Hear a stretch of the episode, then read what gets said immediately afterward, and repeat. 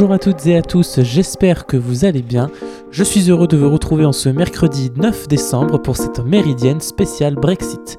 Dans cette émission spéciale, nous allons parler de cette fameuse sortie de l'Union européenne du Royaume-Uni et ce pendant une heure. Et donc aujourd'hui, pour cette spéciale Brexit, j'ai le plaisir d'accueillir Jean-Philippe Briand qui est directeur adjoint de l'OCAM, l'agence d'urbanisme de Caen Normandie Métropole. Et vous êtes habitué, je suis également accompagné de Ludovic Jeanne, professeur à l'EM Normandie spécialisé dans toutes les questions de géopolitique. Bonjour messieurs. Bonjour. Alors à l'issue du référendum mené le 23 juin 2016, les Britanniques avaient fait le choix de sortir donc de l'Union européenne. C'était une défaite hein, pour le Prime Minister de l'époque, David Cameron, plutôt pro-Europe qui fut surpris de l'issue de ce référendum et donc il a démissionné. Et depuis 4 ans, le divorce n'est toujours pas consommé et faute d'accord trouvé entre l'Union européenne et le Royaume-Uni. Euh, Ludovic Jeanne, qu'est-ce qui s'est passé depuis 2016 euh, au Royaume-Uni? Alors, qu'est-ce qui s'est passé 2016 et même qu'est-ce qui, est lié en fait à ce qui s'est même passé avant 2016 euh, et qui s'est poursuivi euh, après 2016 Il faut bien remettre en perspective que l'événement de, du, on, a toujours le sentiment que ce qui se passe dans les autres pays est singulier.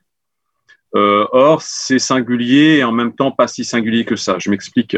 En fait, il y a eu depuis des années, même peut-être presque deux décennies, tout un mouvement dans la classe politique euh, britannique pour mettre en cause l'Europe et rejeter sur l'Europe tous les maux qui pouvaient affecter euh, la société et plus particulièrement l'économie et encore plus généralement le destin euh, du Royaume-Uni. Ce mouvement, évidemment, qui s'est construit et qui a construit ses arguments pour des raisons principalement électorales, eh bien, petit à petit, c'est ancré dans les esprits, sinon dans, dans les cœurs, et euh, au point de devenir, euh, du coup, cette hypothèse du Brexit, de devenir un véritable sujet euh, immédiat d'enjeu électoral. Ce que je viens de dire, ça n'a malheureusement rien de spécifique au Royaume-Uni. ce mécanisme par lequel des classes politiques nationales se dédouanent d'un certain nombre de difficultés, voire de décisions auxquelles ils ont eux-mêmes participé à l'échelle européenne, qui, pour avoir un, un, ou des intérêts pour les Européens, ont aussi des inconvénients. C'est un mécanisme qu'on observe dans pratiquement tous les pays euh, de l'Union européenne. Et évidemment, euh, vous n'aurez aucun mal à trouver des exemples d'épisodes de ce genre-là dans la vie politique française. Et du coup, le Royaume-Uni, enfin la classe politique britannique, s'est retrouvée effectivement à la veille des élections qui avaient porté donc Cameron comme Premier ministre, à en faire un enjeu euh, de ces élections-là. Et Cameron a, cru pouvoir jouer avec le feu, comme euh, beaucoup de, de, ces comment dire de ces profils politiques, euh, en s'engageant effectivement à, à, faire un référendum sur la sortie éventuelle de la Grande-Bretagne de l'Union européenne s'il était élu. Et il a été élu et il a fait le référendum. Et comme vous le rappeliez tout de suite à Maury, en croyant que que tout allait bien se passer, que finalement les Britanniques allaient dire non, non, on reste et que l'affaire serait close, eh bien, euh, c'est l'inverse qui s'est passé.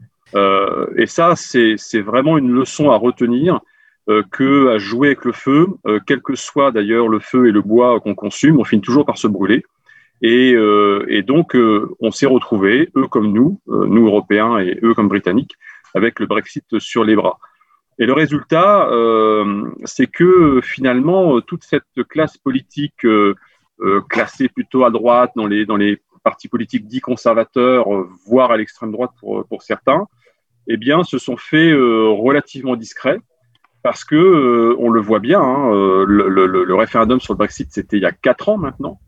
au bout de quatre ans, peu de choses sont résolues et beaucoup de choses restent ouvertes et incertaines.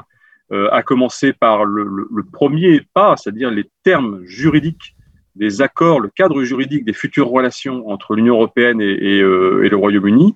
Ça n'est toujours pas un cadre euh, clair, stable, défini, posé, reconnu. On est quatre ans après. Et donc, ça veut dire que cette affaire-là, elle va affecter aussi bien l'histoire du Royaume-Uni que l'histoire de l'Union européenne sur au moins une décennie. Au moins une décennie, sinon plus. On verra, je ne sais pas on ignore encore beaucoup, de choses. Et donc, euh, bah, on l'a observé, hein, euh, même si euh, on n'a que des échos partiels de la vie politique britannique en, France depuis 2016. bon, on a eu d'abord Theresa May, dont on a vu combien elle a souffert à tenir son gouvernement et à le maintenir d'une manière cohérente dans un état d'instabilité à la fois parlementaire et, et puis du, débat politique public euh, au Royaume-Uni. ce, que je, ce que je voulais vous dire aussi, c'est euh, euh, ce qui était compliqué aussi avec Theresa May, c'est qu'elle prônait peut-être un Brexit qui n'était pas le même que celui de Boris Johnson qui l'a succédé. Ah mais tout à fait, de toute façon, beaucoup de ces gens et de ces femmes et hommes politiques qui étaient pour la sortie du Royaume-Uni, comme il y en a en France aujourd'hui qui, qui, qui agitent un scénario du Frexit, sont d'accord sur le mot, mais derrière ne sont d'accord sur pas grand-chose.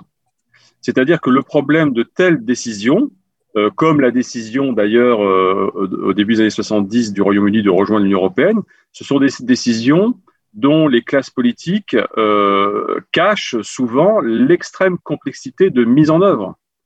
et c'est là où effectivement les divergences et le morcellement d'un camp qui initialement paraît très unifié, très d'accord, donc là toute une partie effectivement de, de la classe politique et en partie des conservateurs britanniques pour le, Brexit.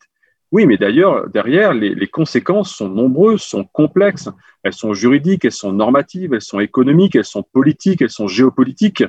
Et, euh, quand on se retrouve euh, face à ces difficultés et à ces négociations qui s'enchaînent les unes après les autres, où il faut trancher dans un sens euh, et mettre dans les deux plateaux de la balance des demandes et des choses à concéder, eh bien, tous ces gens-là se retrouvent euh, en désaccord parce qu'en réalité, il n'y a pas et il n'y avait pas de projet politique clair, construit, abouti, pesé et pensé euh, derrière cette promotion du Brexit. Et effectivement, vous le disiez, il y avait, euh, il y a beaucoup, beaucoup, beaucoup d'enjeux compliqués euh, autour de ces négociations euh, avec l'Europe. On y reviendra à l'échelle de l'Europe. Moi, ce que je voudrais aussi parler, et c'est surtout avec Jean-Philippe Briand que je voudrais en parler, c'est les enjeux du Brexit, vraiment pour les acteurs bah, du territoire, les acteurs normands.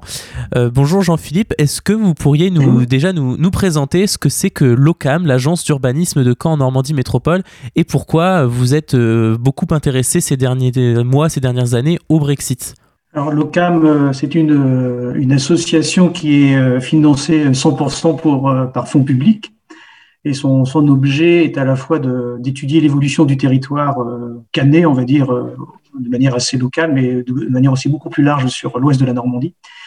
Et, nous sommes aussi en accompagnement de, l'élaboration des politiques publiques des élus.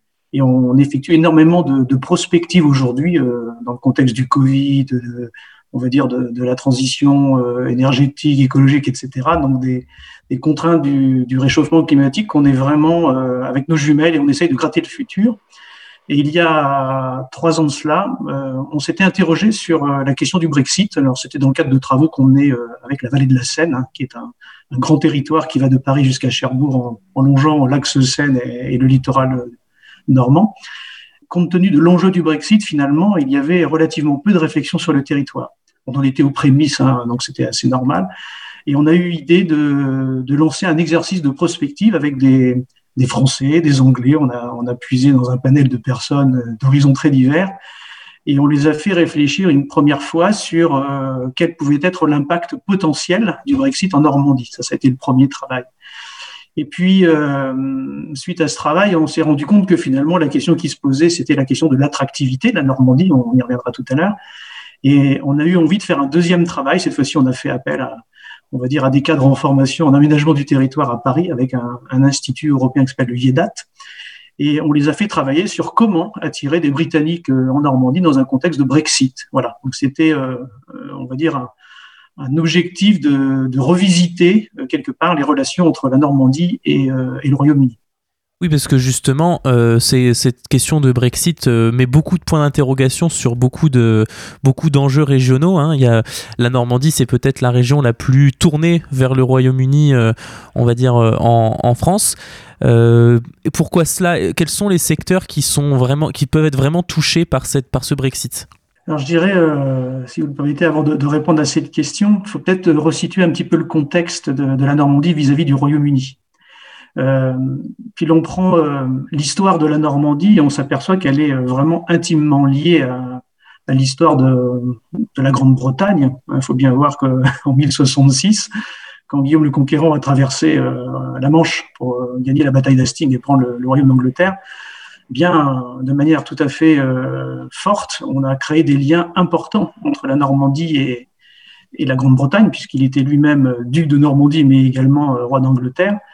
Et la reine d'Angleterre aujourd'hui a dans son sang, on va dire, du sang de Guillaume le Conquérant. Donc la royauté anglaise est intimement liée à, on va dire, à la Normandie. Alors, l'histoire de la Normandie et de la Grande-Bretagne euh, a toujours été une histoire intense, hein, faite à la fois de, moments, euh, on va dire, d'amour très forts, mais aussi de grandes tensions. Il y a eu beaucoup de tensions hein, au, fil, au fil des siècles. Hein. Ça, c'est, je dirais, euh, le trait caractéristique de l'histoire entre la France et, l'Angleterre.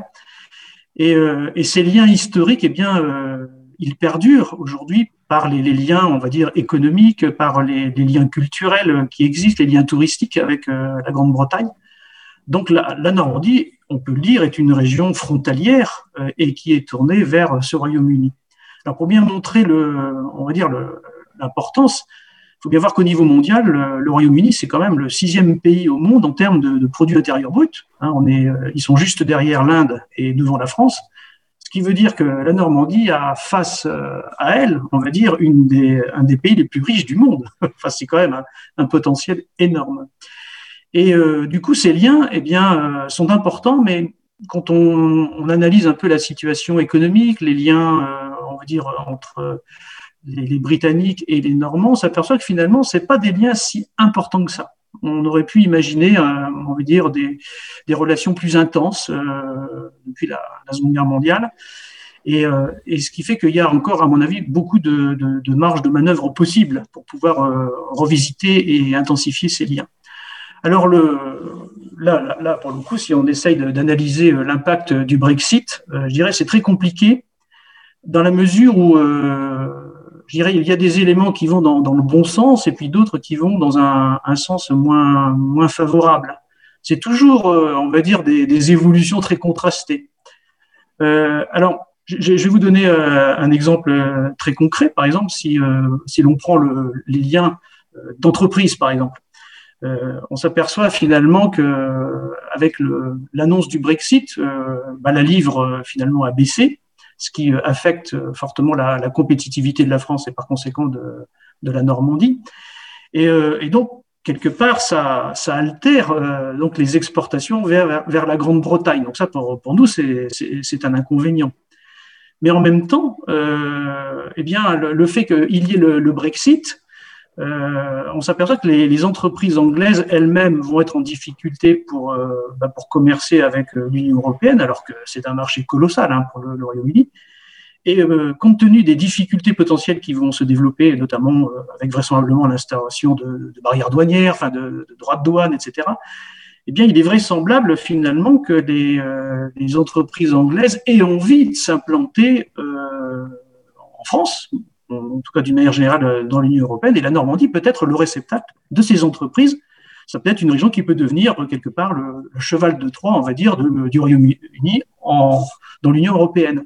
Donc, ce qui fait que finalement, peut-être moins d'échanges à l'exportation euh, du fait euh, du mouvement de la livre. Puis en même temps, euh, eh bien, ça peut inciter des entreprises britanniques à venir s'implanter en, Normandie, donc forcément créer de l'emploi, créer de la richesse, et ce qui fait que le, la balance entre les deux est, très difficile à apprécier aujourd'hui. Alors il y a, il y a plein plein d'activités hein, qui nous relient à l'Angleterre.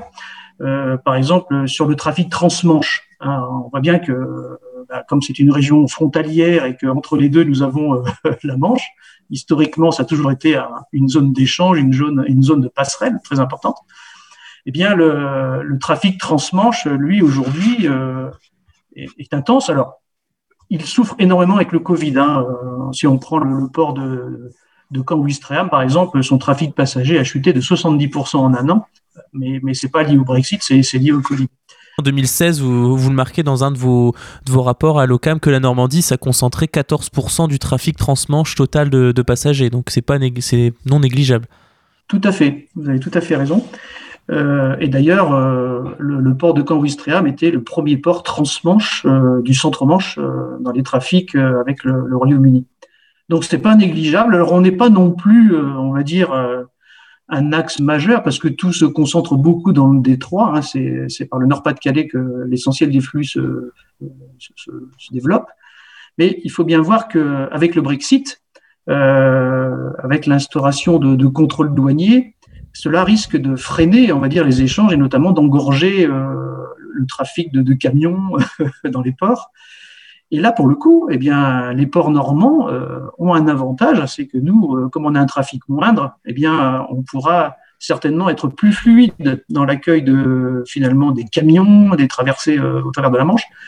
Donc, au final, bah, vous voyez, dans ce contexte du Brexit, euh, les ports normands ont un avantage comparatif par rapport aux ports du Détroit et on peut, si on, le gère bien, devenir une très très grande porte d'entrée maritime du Royaume-Uni vers l'Union européenne.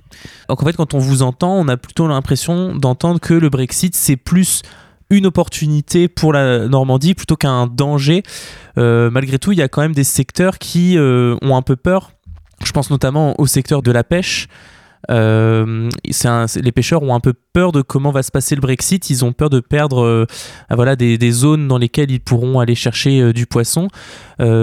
pourquoi, en fait, certains secteurs, notamment la pêche, craignent le Brexit? En Normandie, hein, j'entends. Bah, tout simplement parce que avec le Brexit, les, les Normands n'auront plus accès, on va dire, aux zones de pêche britanniques, alors qu'aujourd'hui elles peuvent pêcher dans ces zones-là puisque le Royaume-Uni appartient à l'Union européenne.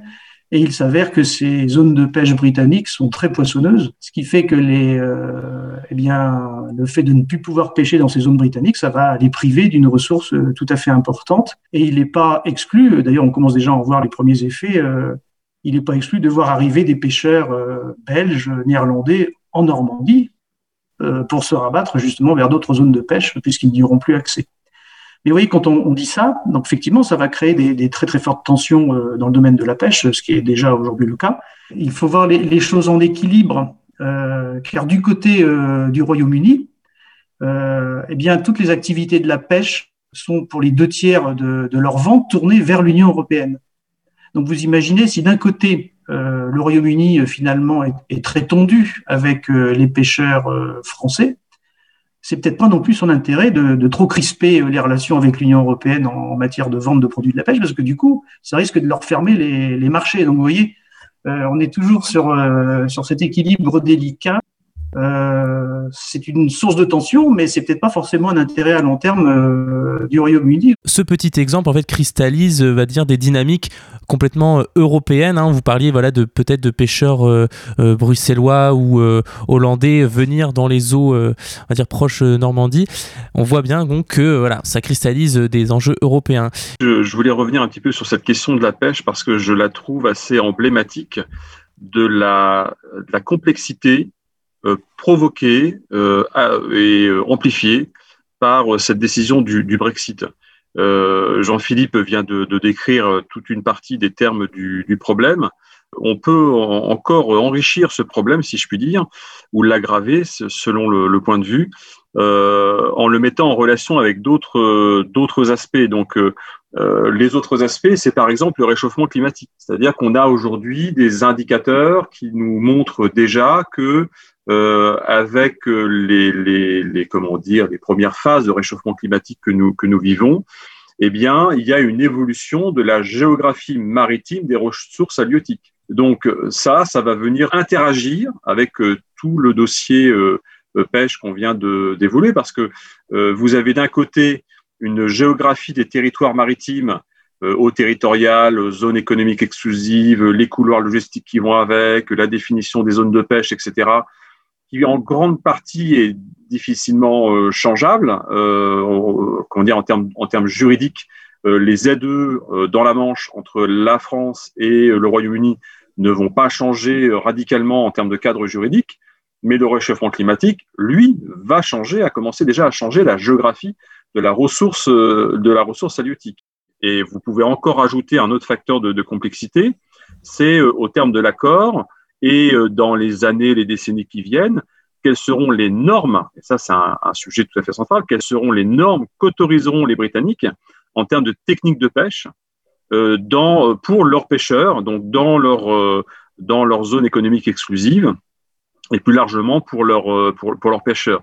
Si ces normes, elles sont en contradiction ou en concurrence ou, ou qu'elles viennent effectivement mettre en difficulté les pêches européennes soumises, elles, à d'autres normes, on aura de nouveau des sources de, conflits. Euh, donc vous voyez que autour d'un seul sujet, ça, n'est qu'un seul sujet. C'est pas, on est face à un, système complexe et dont l'évolution est, incertaine et bien malin qui serait capable de prédire et de prévoir son évolution dans le, dans le temps.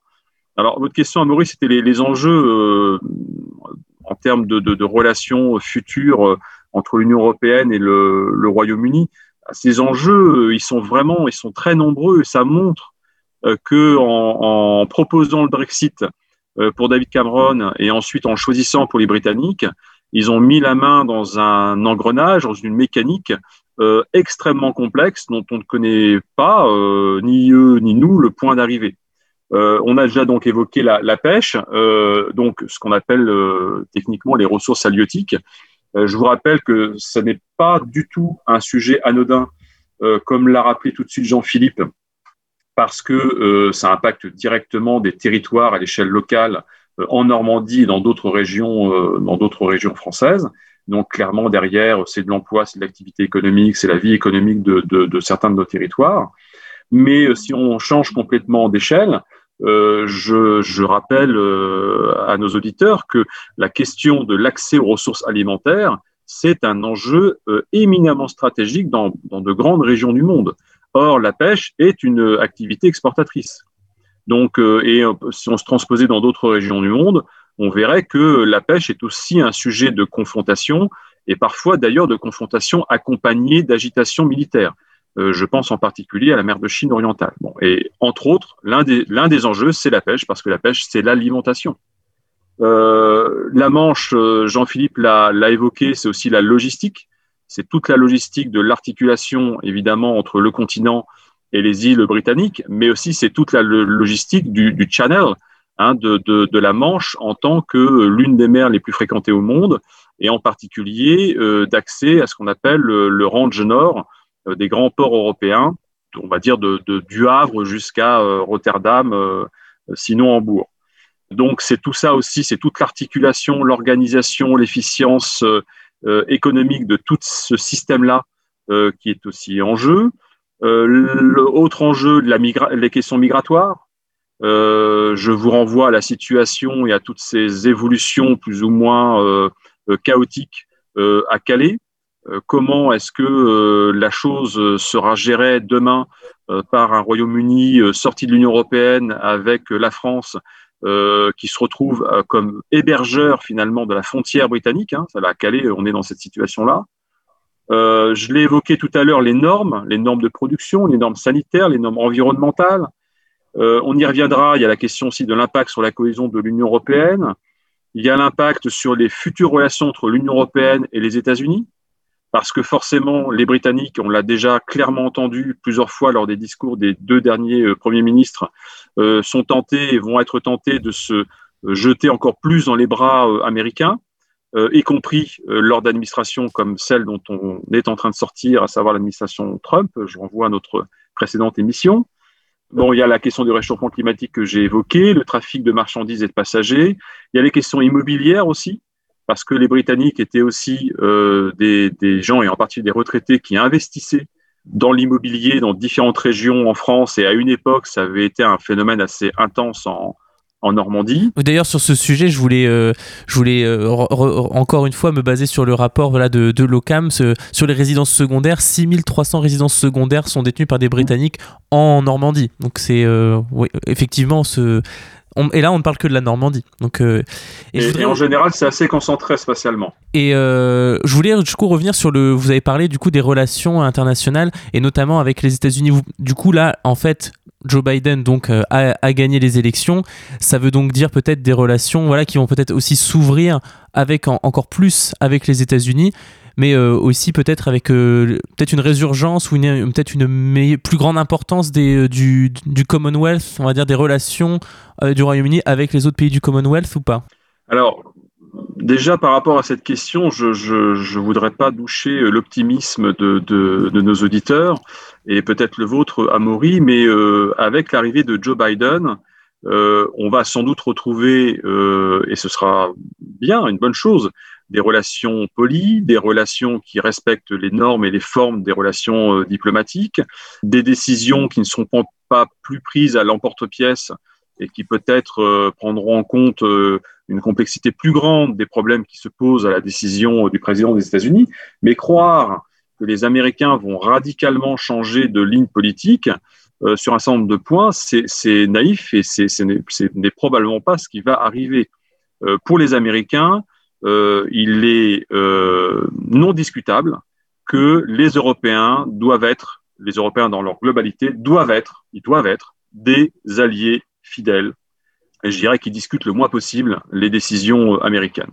Et ça, c'est une tendance de la politique étrangère américaine envers l'Europe qui est tout à fait ancienne, dont à certains égards d'ailleurs que l'on pourrait faire remonter à, l'après euh, Seconde Guerre mondiale, à l'immédiat après Seconde Guerre mondiale, et, croire que les Américains, euh, parce que c'est Joe Biden, parce que ça a été Obama, euh, hier euh, aurait une relation plus équilibrée et plus favorable à l'émergence d'une Europe puissance, euh, capable de s'assumer et de, s'affirmer, de s'affermir sur le plan politique, c'est naïf.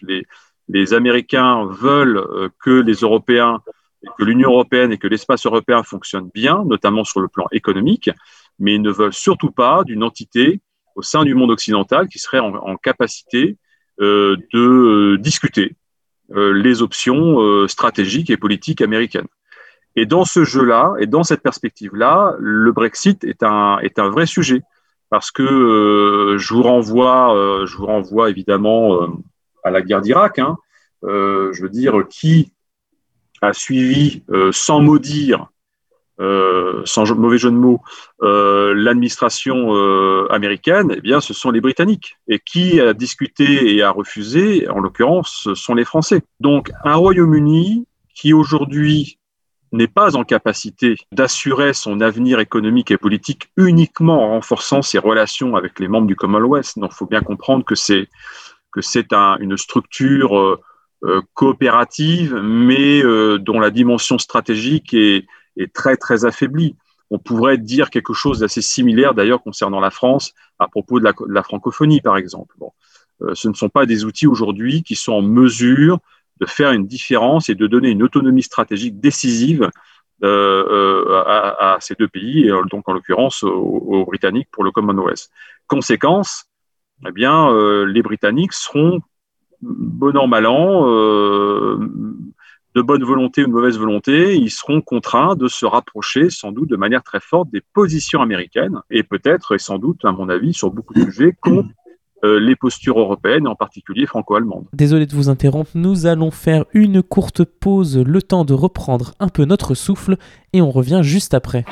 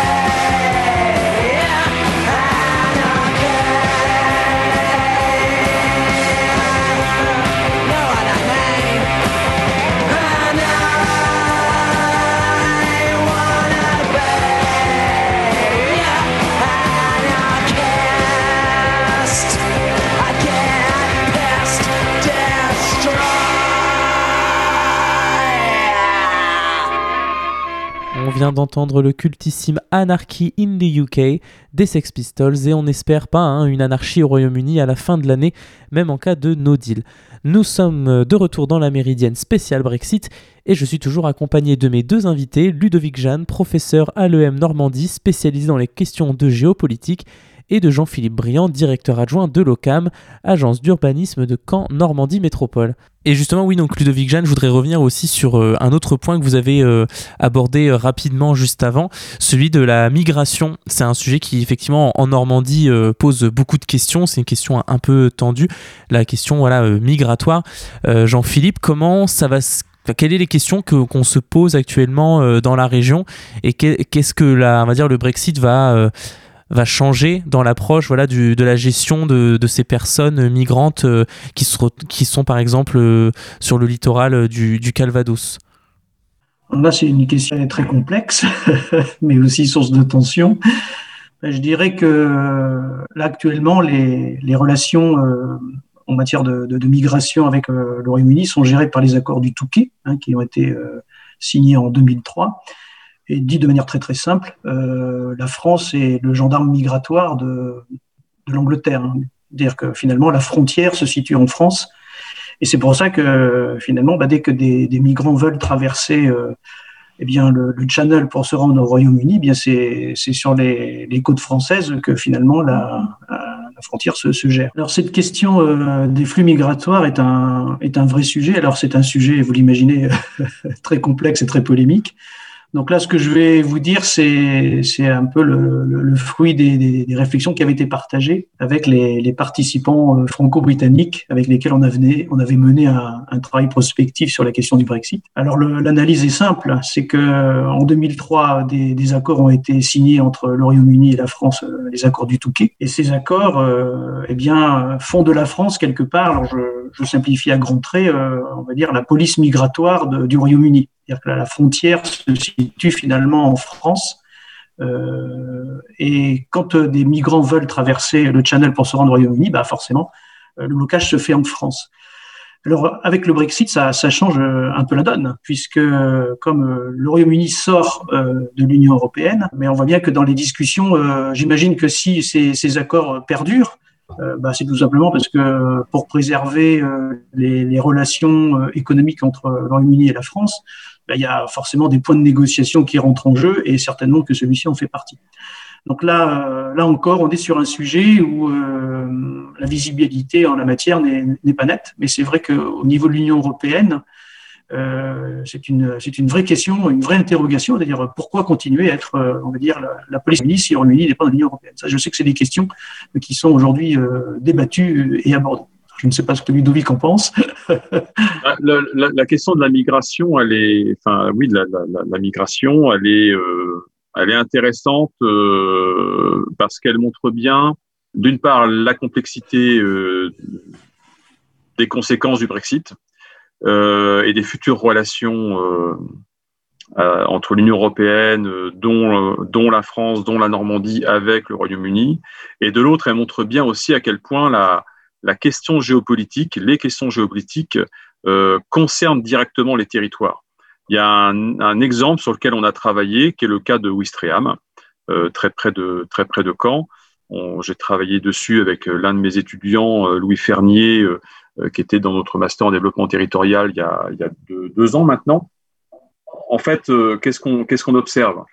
D'un côté, à Ouistreham, on observe en fonction des périodes quelques dizaines à quelques centaines de migrants, euh, a priori soudanais, d'après nos informations originaires notamment du Darfour.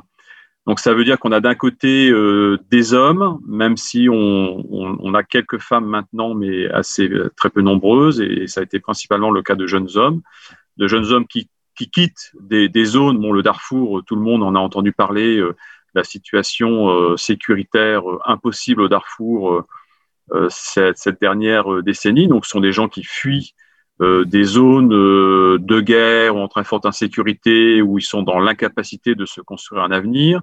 On se retrouve donc avec des filières passant par la Libye, passant par l'Italie, et on retrouve une partie de ces migrants, de ces exilés, effectivement, entre autres à Ouistreham, même si c'est pas le, l'endroit le plus dense, enfin le plus fortement affecté sur les côtes françaises par le phénomène. Et donc, ça, derrière, ça a un impact, euh, déjà, toute cette partie-là euh, d'un phénomène géopolitique hein, euh, liée à des événements et à des situations géopolitiques ailleurs dans le monde. ça affecte directement le, territoire. Ça fait que la question de la présence des, des exilés à Ouistreham devient un problème politique local qui lui-même est affecté par des phénomènes nationaux, comme par exemple des manifestations d'associations de tous bords, évidemment pro face à anti, euh, manifestations qui ont pu avoir lieu ces dernières années à Ouistreham euh, même.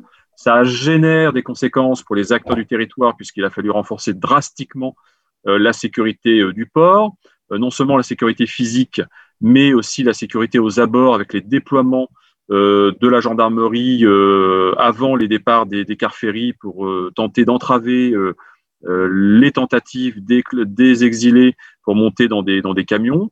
Euh, en faisant du terrain avec, euh, avec Louis, on a pu observer effectivement euh, les, les, les, tactiques utilisées par les, par les exilés pour, pour tenter leur, leur, leur traversée.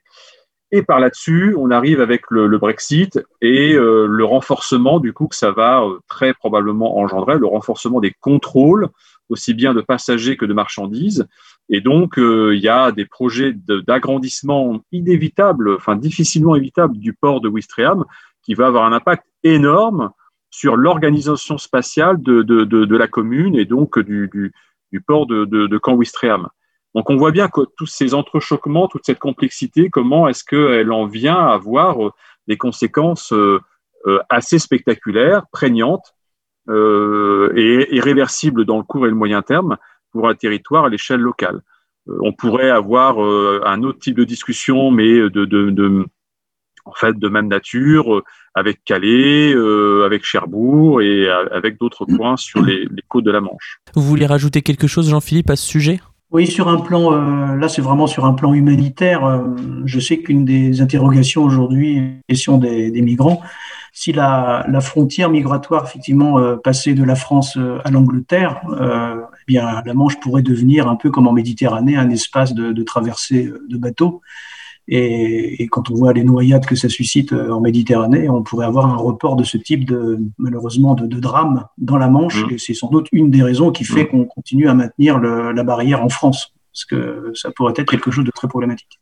Alors, ceci dit, on s'achemine sans doute quand même vers une crise euh, humanitaire dans la Manche, sur la Manche, euh, sensiblement plus grave que ce qu'on a connu sur la dernière décennie parce que euh, le renforcement euh, rapide et spectaculaire des moyens de contrôle et d'entrave euh, au niveau des ports font que les populations d'exilés qui veulent tenter, qui veulent traverser, hein, eh bien tentent d'autres d'autres techniques et notamment le recours à des embarcations de, de, fortune. On risque, on risque pourquoi pas de voir se développer des, des filières criminelles leur proposant des, des traversées, même si c'est beaucoup plus complexe, évidemment infiniment plus complexe à partir de la France qu'à partir de la Libye, comme vous pouvez l'imaginer, mais, euh, mais ce risque de criminalisation des, des, des, conditions de traversée de la Manche, il n'est pas non plus euh, euh, complètement à écarter. Oui, tout ça, c'est un sujet assez complexe qui, en sous-texte, on va dire, a aussi des enjeux voilà, de on va dire touche la crédibilité de l'Union européenne comme on va dire entité qui sait ou pas euh, gérer euh, un problème euh, de ce genre. Et justement, le, Brexit va aussi empiéter, on va dire, sur cette question de la crédibilité de, l'Union européenne. Ludovic Jeanne, est-ce que le.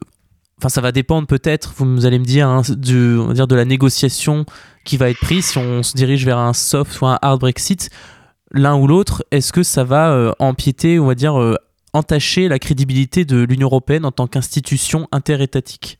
Alors sa crédibilité, sa crédibilité et sa, et sa, et sa cohésion, les deux, euh, les deux étant intime, intimement liés, euh, eh en fait j'ai un avis assez, euh, assez indécis en fait euh, sur la question pourquoi? Parce qu'en fait on, ne peut pas aujourd'hui prédire quel, que, quel sera le sens dans lequel la balance va pencher dans la décennie ou les décennies qui viennent. Autrement dit, est-ce que les Britanniques auront plutôt à regretter ou plutôt à se satisfaire du, Brexit. C'est évidemment très difficile à, prévoir.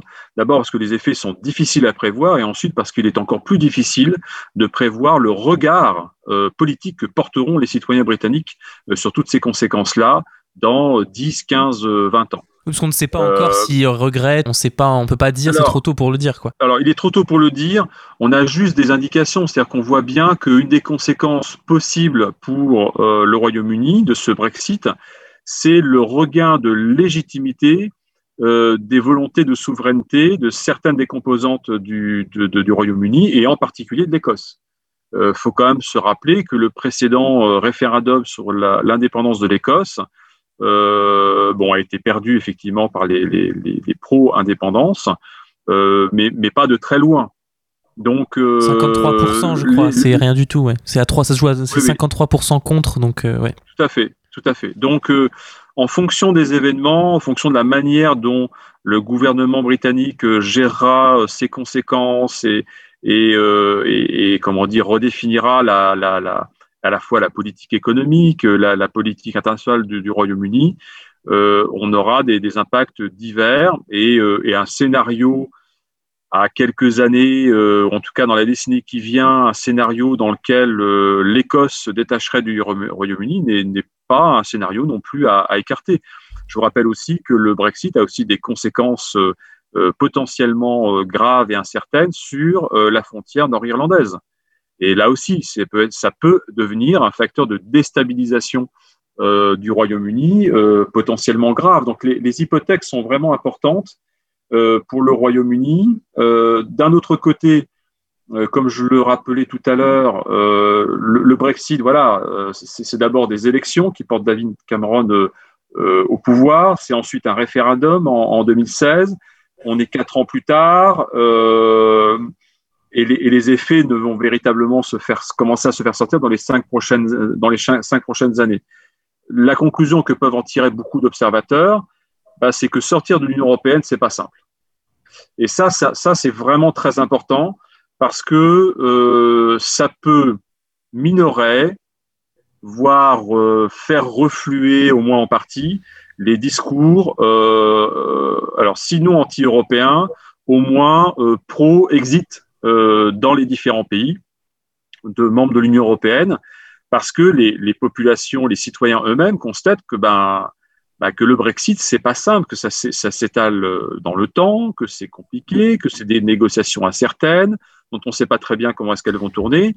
Bon, finalement, euh, sortir de l'Union européenne, c'est peut-être pas si simple que ce que certains nous disaient. C'est vrai qu'on les, on les entend moins ces voix en plus. Hein. C'est vrai que dans le paysage politique, notamment français, on entend beaucoup moins de, voix anti, anti, euh, on va dire, euh, sortie de l'Union européenne. Tout à fait, parce que le spectacle de la négociation menée par Michel Barnier avec les gouvernements britanniques successifs fait la démonstration que que c'est pas simple, que en plus, curieusement, si je puis dire, euh, les États euh, européens, membres de l'Union européenne, restant membres de l'Union européenne, malgré leurs dissensions majeures sur le plan politique, je vous renvoie à la négociation actuelle avec le, plan de relance vis-à-vis des, avec les Polonais et les, et les Hongrois, bah, malgré cela, depuis le début, ils font bloc dans la négociation euh, avec euh, les Britanniques et on n'a pas eu connaissance de, de, d'entraves ou de difficultés majeures imposées à, Michel Barnier pour, euh, pour être effectivement le, négociateur en chef avec les, Britanniques. Et donc la négociation entre l'Union européenne et, les Britanniques, elle est, elle est dure, elle est pied à pied. Euh, bon, elle est complexe comme je l'ai décrit euh, tout à l'heure. Et donc c'est un côté, en tout cas pour l'instant, c'est un côté dissuasif. Mais en même temps, il ne faut pas non plus s'en réjouir trop rapidement. C'est-à-dire que si, d'ici cinq ans, eh bien, au contraire, les Britanniques donne des signes de, de, grande santé économique, euh, voire de grande santé euh, sociale et de prospérité, parce que je vous rappelle quand même que toute une partie de la population britannique est affectée par une grande pauvreté. Euh, eh bien, de nouveau, le, les discours pro-exit pourront de nouveau prospérer, et en particulier si l'Union européenne n'a pas su euh, se réformer et, ou, se former en fait notamment sur un plan politique. et d'autant plus que là euh, la crise euh, économique que va créer va dire la, la crise sanitaire entre grandement dans l'équation aussi d'autant plus que le Royaume-Uni a été fortement touché donc ça va être non, non, seulement ça va être euh, peut-être plus compliqué de, bah, de prendre la décision de sortir de l'Union européenne, mais ça va être aussi compliqué de mesurer quelles ont été vraiment les, euh, les conséquences de cette sortie de l'Union européenne britannique, parce que voilà, faudra différencier ce qui fait partie de la sortie de l'Union européenne ou ce qui a été une conséquence de la crise économique également, je suppose. Oui, mais là aussi, euh, comment dire, le, avec le recul, on, on y verra clair mais que avec le recul. C'est-à-dire que euh, en même temps, l'Union européenne a prévu un plan de relance qui est quand même un plan de relance absolument massif. Euh, si ce plan de relance euh, se met en œuvre malgré les, les, tentatives de blocage polonaises et hongroises pour les raisons qu'on connaît, c'est-à-dire les atteintes graves aux, aux droits fondamentaux dans, dans, ces deux pays, en particulier en Hongrie, si ce plan de relance se met en, en œuvre, ça va clairement et, en tout cas très probablement être un, facteur décisif pour l'ensemble des économies européennes pour euh, recouvrer leur santé, leur dynamisme euh, après cette crise de la Covid-19. Euh, plan dont, par définition, les Britanniques ne vont pas, ne vont pas bénéficier. Donc, avec un recul de quelques années, cinq ans maximum, il y aura là, là aussi, de ce plan de relance, ça peut être aussi encore quelque chose qui enfonce le clou en disant, bah, vous voyez, voilà, on a affronté une crise comme la Covid-19, mais derrière, il y a eu des moyens et des capacités euh, de rebond euh, parce que parce que ensemble, au sein de l'Union européenne, on a on a une capacité qu'on n'aurait pas euh, chaque pays séparément. Donc on, on l'a vu, hein, c'est différent scénario, euh, peut-être on ne sait pas encore voilà, si on va être sur un Brexit dur ou un Brexit, on va dire, un peu plus doux. Euh, quels sont les scénarios d'impact pour les territoires, euh, on va dire, du littoral normand, Jean-Philippe En cas, qu'est-ce qui va se passer en cas d'hard Brexit ou en cas de, voilà, si on trouve des accords? Quels sont les scénarios possibles? Avant de, répondre à cette question, je voudrais juste compléter ce qu'a dit Ludovic, que je partage largement. Euh, moi, je dissocierais ce qui est le, le politique de l'économique. Euh, J'irais sur l'aspect euh, politique, le Brexit, c'est vrai, ça, ça, a fait l'effet d'un électrochoc hein, au sein de l'Union européenne. Et l'un des enjeux de l'Union européenne, c'est d'éviter, euh, me semble-t-il, l'éclatement de l'Union. Et c'est vrai que la sortie euh, ben, du deuxième pays de l'Union européenne, c'est quelque chose de, de, colossal. Et je sais que dans la négociation qu'il y a aujourd'hui, ce bras de fer entre le Royaume-Uni et l'Union européenne, derrière se joue euh, il ne faut pas qu'il y ait d'autres pays qui, aient la même envie. Et ça, c'est vrai qu'il peut y avoir ce risque. Mais sur le plan économique, moi, je crois beaucoup au pragmatisme. C'est-à-dire, euh, si on raisonne à, très court terme, euh, effectivement, euh, c'est très perturbateur, mais sur le long terme, moi, je crois beaucoup au pragmatisme. Quel est l'intérêt, on va dire, du Royaume-Uni d'avoir de mauvaises relations avec l'Union européenne? Et réciproquement, quel est l'intérêt de l'Union européenne d'avoir de mauvaises relations avec le Royaume-Uni? Sur un plan économique, c'est vraiment pas, on va dire, souhaitable d'un côté comme de l'autre, parce que les échanges sont très nombreux. Donc moi, je crois euh, sincèrement que euh, une fois que le, choc va être, euh, on va dire, euh, consommé quelque part, euh, vont se renouer des liens euh, à tous les niveaux, de façon finalement à, retrouver des, des, relations apaisées et surtout des relations, on va dire, fertiles qui vont permettre aux deux aux deux territoires de se nourrir l'un et l'autre. Enfin, ça, j'en suis convaincu. Alors, ce qui fait que sur, la Normandie, eh ben, on peut avoir le, même raisonnement, c'est-à-dire que soit on considère que le Brexit, euh, si on prend l'image euh, d'Astérix et du village gaulois, bah c'est, le ciel qui va nous tomber sur la tête. Ça, c'est une vision euh, malheureusement très souvent colportée, ou soit on, se dit un, d'un désavantage un avantage. Et essayons de voir comment finalement tirer profit de ce Brexit pour euh, euh, finalement en faire profit pour le territoire. Moi, c'est ma conviction.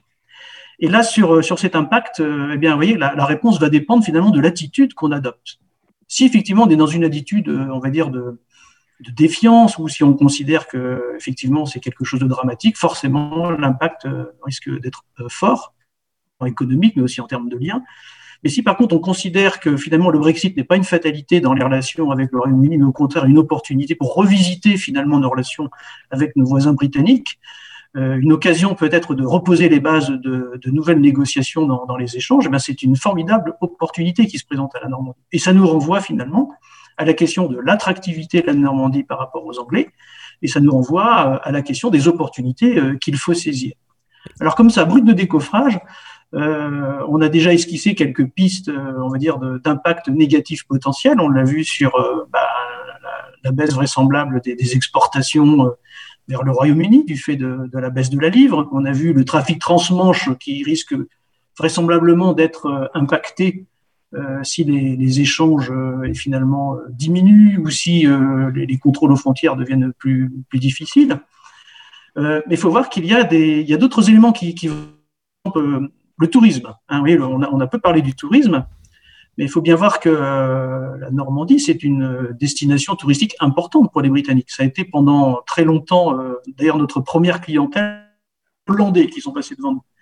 Aujourd'hui, les Anglais sont notre deuxième clientèle, ce qui est une, baisse de fréquentation euh, qui peut être structurelle, mais qui peut être aussi liée, là aujourd'hui, en tout cas, c'est le cas pour le, pour le Covid. Alors, le tourisme, eh bien, les, les Anglais, finalement, sont, sont très, très attirés par la France et pas simplement en Normandie il y a toujours eu cette espèce de, désir de France, une espèce de, rêve français auprès des Britanniques. Et ils affectionnent chez, chez nous en France euh, le patrimoine, son histoire, son cadre de vie, sa qualité de vie, sa gastronomie. Enfin, vous connaissez tous ces, tous ces éléments. Et, euh, et, en Normandie, il y a une histoire commune qui nous relie, c'est euh, le débarquement. Il hein. faut savoir que les sites du débarquement sont des sites très très fréquentés, mais pas que. Euh, la tapisserie de Bayeux, par exemple, est un, est un lieu très visité euh, par les Britanniques. Bah, pourquoi? Bah, Tout simplement parce que ça raconte l'histoire de, de Guillaume le Conquérant et donc de ses liens entre la Normandie. Il faut savoir qu'il y a plus de collégiens anglais qui viennent à Bayeux visiter la tapisserie que de collégiens français quand même. Donc ça nous montre euh, l'intérêt qu'il présente. Alors ce, ce, tourisme, eh bien, il va être forcément euh, remis en cause euh, aujourd'hui par, euh, par le Brexit, notamment pour des raisons financières, parce que les, les coûts de traversée sont, sont, plus élevés pour les Britanniques, la vie en France va aussi être peut-être plus, plus, plus, onéreuse. Mais vite à nous dire, mais alors qu'est-ce qu'on peut faire sur le plan touristique pour essayer finalement de, de, de, de, redorer un petit peu le, le blason de, de, la Normandie auprès des Anglais? Et là, dans les travaux qu'on a pu mener avec euh, donc nos partenaires franco-britanniques qui nous ont aidés à réfléchir sur la question, eh bien, il nous disait finalement, euh, ça, ça, nous amène à, à nous interroger sur, euh, sur finalement comment euh, développer plus d'événements pour les Britanniques. Euh, certains ont même été jusqu'à nous dire, mais pourquoi, puisqu'on est région frontalière avec une telle histoire, tous nos panneaux ne seraient pas dédoublés en français et en anglais, c'est-à-dire en gros qu'on ait une signalisation anglaise, en gros qu'on montre que finalement, euh, en, en, Normandie, eh bien, on a envie vraiment d'accueillir les Anglais. Alors, notamment euh, ont été très décriés euh, la pratique de la langue auprès des, notamment euh, eh bien, de nos opérateurs touristiques normands. on n'est pas des champions en la matière et les Anglais nous disaient faites un effort dans l'apprentissage de la langue et vous verrez que finalement ce seront des atouts que vous allez pouvoir vendre parce que les Anglais se sentiront accueillis. Et le deuxième élément important, vous l'avez évoqué tout à l'heure avec les, les, résidences secondaires. Effectivement, il y a à peu près 6300 résidences secondaires en Normandie. Alors, c'est pas la région la plus attirante hein, pour les Britanniques. Il faut savoir que ils sont plus attirés par euh, par le soleil, ça, comme la Nouvelle-Aquitaine par exemple, ou Provençal-Côte d'Azur. Mais il y a aussi la Bretagne, ce qui fait que ça prouve qu'il n'y a pas que l'histoire du soleil. Alors, peut-être que Grande-Bretagne, Bretagne, il y a certainement des similitudes. Euh, donc en Normandie, effectivement, il y a euh, 6300 euh, résidences secondaires euh, qui sont détenues par les Britanniques. Hein, ça représente les deux tiers hein, quand même des, des résidences secondaires qui sont possédés par des étrangers. Mais vous avez aussi à peu près 9000 euh, ressortissants qui vivent, et en général, ils vivent plutôt en milieu rural, euh, dans, dans, des endroits où l'immobilier est pas cher, parce qu'il faut voir qu'en Grande-Bretagne, euh, l'immobilier est absolument hors de prix. C'est-à-dire, c'est une des raisons d'ailleurs qui fait que des Britanniques quittent euh, le Royaume-Uni pour aller s'implanter en France, et en particulier à l'âge de la pré-retraite, parce que la moitié des ressortissants, on va dire, ont plus de 50 ans. Et vous voyez que ces, ces Anglais qui arrivent en France, en particulier en Normandie, euh, eh bien, euh, ils aiment ce territoire. Ils, ils, y prennent goût. Enfin, je veux dire, s'ils ne viennent pas là par la contrainte, ils viennent ça par, parce qu'ils en ont envie. Par contre, ce qu'ils ce qu'ils dénoncent quelque part, c'est euh, l'accueil tout à fait relatif qu'ils reçoivent. Et puis peut-être aussi, euh, si on est une région proche de, du Royaume-Uni, euh, bah, les liaisons qui sont aussi pas forcément simples parce que il y a pratiquement plus de liaison aérienne, par exemple, donc c'est euh, c'est quand même assez paradoxal. Et puis revenir au Royaume-Uni avec euh, le ferry, c'est bien, mais c'est aussi long. Donc ce qui fait que pour des liaisons euh, du quotidien, c'est pas très simple. Donc vous voyez, tous ces éléments-là nous montrent que finalement se pose une question fondamentale, c'est la, question de l'accueil des Britanniques en, Normandie et d'une manière générale en France, si on élargit le, prisme. Donc c'est ça la question centrale. Le Brexit, ça va forcément, on va dire, ternir ces relations parce que forcément, ça va être une source un petit peu de, perturbation. Mais si finalement on revisite nos relations, si on, met en place une vraie politique d'accueil en faveur parce que, comme le disait très bien tout à l'heure Ludovic, les difficultés économiques qui vont être générées par le Brexit euh, au Royaume-Uni, mais aussi par, euh, par le Covid-19, eh bien, ça va peut-être aussi inciter des, Britanniques à quitter leur territoire pour aller euh, chercher un destin ailleurs. Et la France peut être un, bon réceptacle. Donc, vous voyez que finalement, ça, ça, nous amène à quelque part à repenser nos relations, à, à les revisiter, à imaginer euh, des, stratégies plus, plus accueillantes, plus, euh, plus friendly, je dirais, en, anglais. Mhm. Euh, et, et, à ce moment-là, on, peut tout à fait tirer profit du Brexit, c'est-à-dire que finalement, bah, les, Anglais continueront à, à, franchir le channel pour venir s'y installer et voir y trouver un destin qui leur donnera finalement des perspectives différentes sur un territoire qui, chez eux, peut-être ne sera pas forcément effectivement un destin très positif. Il faut d'autant plus euh, porter attention à cette question de l'accueil, dont la question linguistique et l'effort linguistique est une, partie, et une partie seulement, mais une partie utile.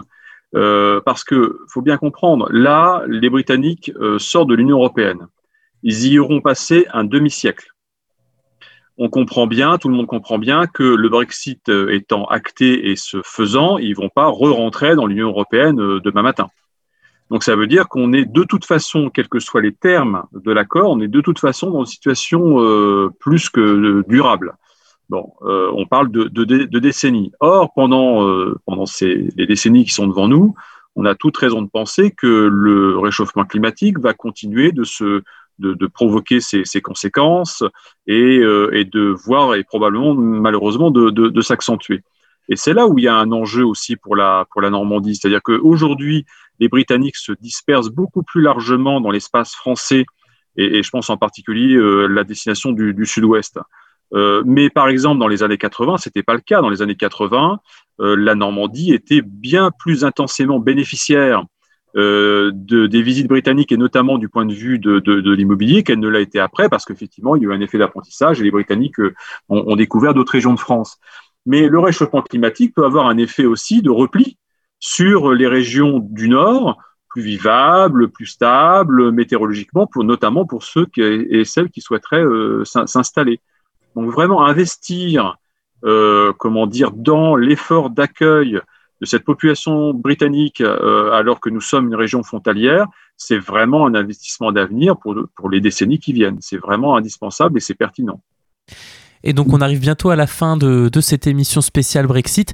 Ludovic et Jean-Philippe, peut-être euh, pour terminer, est-ce que vous pouvez peut-être expliquer euh, vers quel Brexit à peu près on, se dirige dans les grandes lignes? Moi, à titre personnel, je crains qu'on arrive sur un, Brexit dur, c'est-à-dire on risque fort de, sortir de, la négociation sans négociation.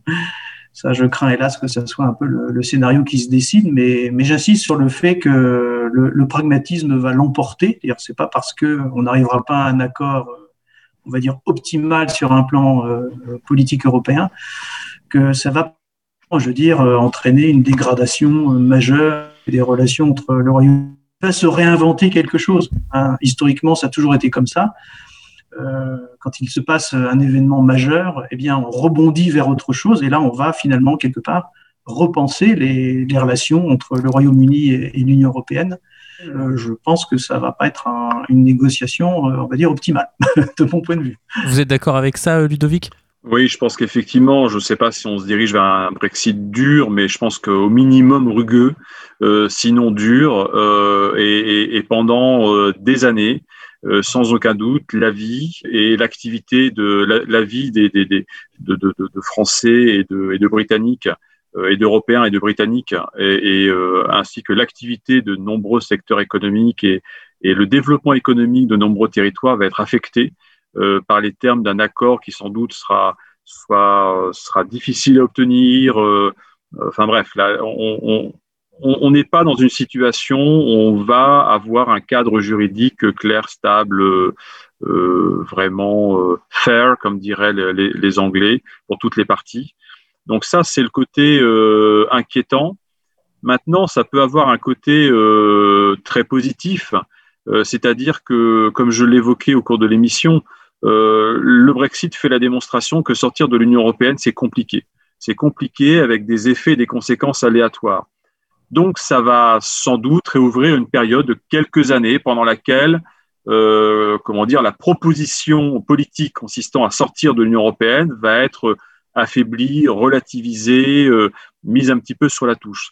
Ce que j'espère, c'est que ce sera une période de temps qui sera saisie par les gouvernements européens, par les classes politiques européennes et par, euh, euh, l'appareil européen à Bruxelles euh, pour faire de l'Europe une entité beaucoup plus protectrice et auquel adhèrent beaucoup mieux les Européens. et si cette opportunité est saisie, l'Union européenne entrera peut-être dans une nouvelle jeunesse. Merci Ludovic Jeanne pour cette conclusion et merci à vous Jean-Philippe Briand d'avoir répondu à notre invitation.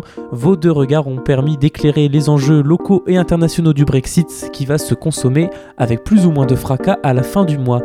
La méridienne c'est terminé. Le mois prochain j'aurai le plaisir de retrouver Ludovic Jeanne pour une nouvelle émission spéciale.